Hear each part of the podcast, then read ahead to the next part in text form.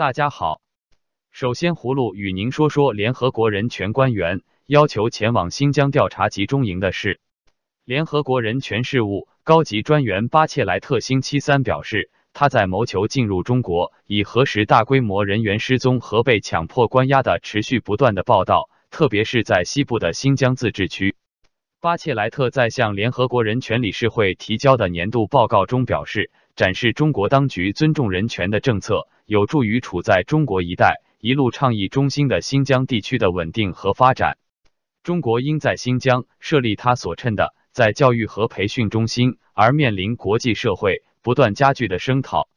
人权活动人士指，这些中心是大规模拘留营，约一百多万维吾尔和其他少数民族穆斯林被关押。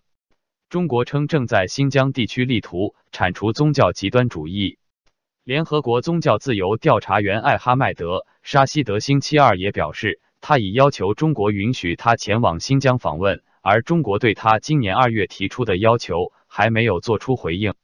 沙希德还表示，他和几位联合国人权专家去年十一月致函中国政府，对中国所称的打击极端主义的再教育项目表达忧虑。联合国有关强迫关押、失踪、言论自由、少数民族问题以及人权保护等方面的调查员也签署了这封信。胡卢认为，在新疆建立在教育集中营关押维吾尔人是严重的反人类罪行，联合国有义务责令中国立即关闭。接着，与您聊聊孟晚舟引渡听证会延期，律师趁美引渡请求政治化。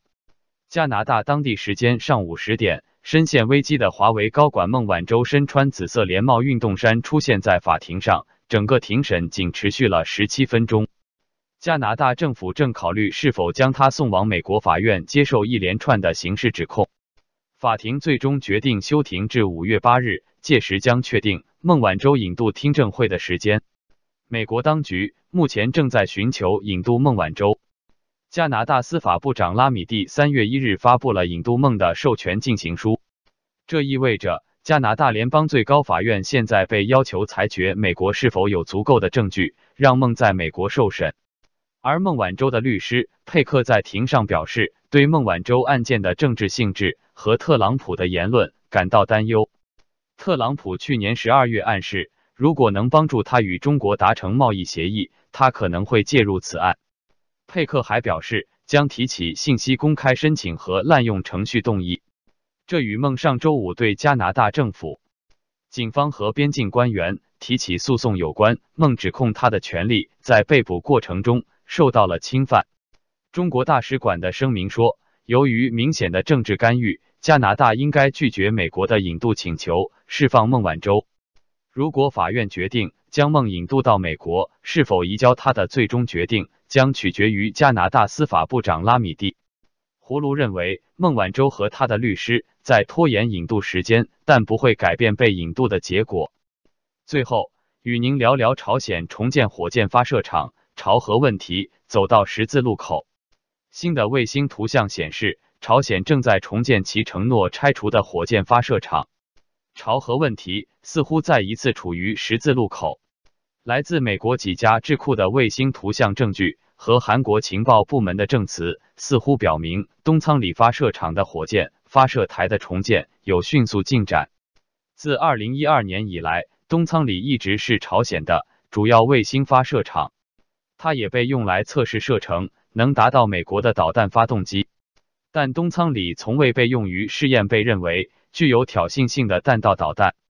拆除东仓里发射场的承诺。被视为平壤和华盛顿之间的一项建立信任措施。拆除该发射场的工作从去年开始，但由于美朝谈判陷入僵局，拆除工作停止。重建东仓里可能表明朝鲜人对谈判进程缺乏信心。与此同时，美国方面警告说，如果平壤不采取无核化措施，朝鲜将可能面临更多制裁。美朝核内首脑会议无果而终后。朝核问题似乎又一次走到十字路口。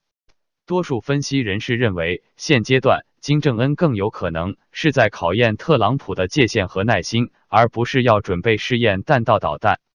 而美国国家安全顾问约翰·博尔顿近日接受电视台采访时表示，朝鲜仍可能面临更多制裁。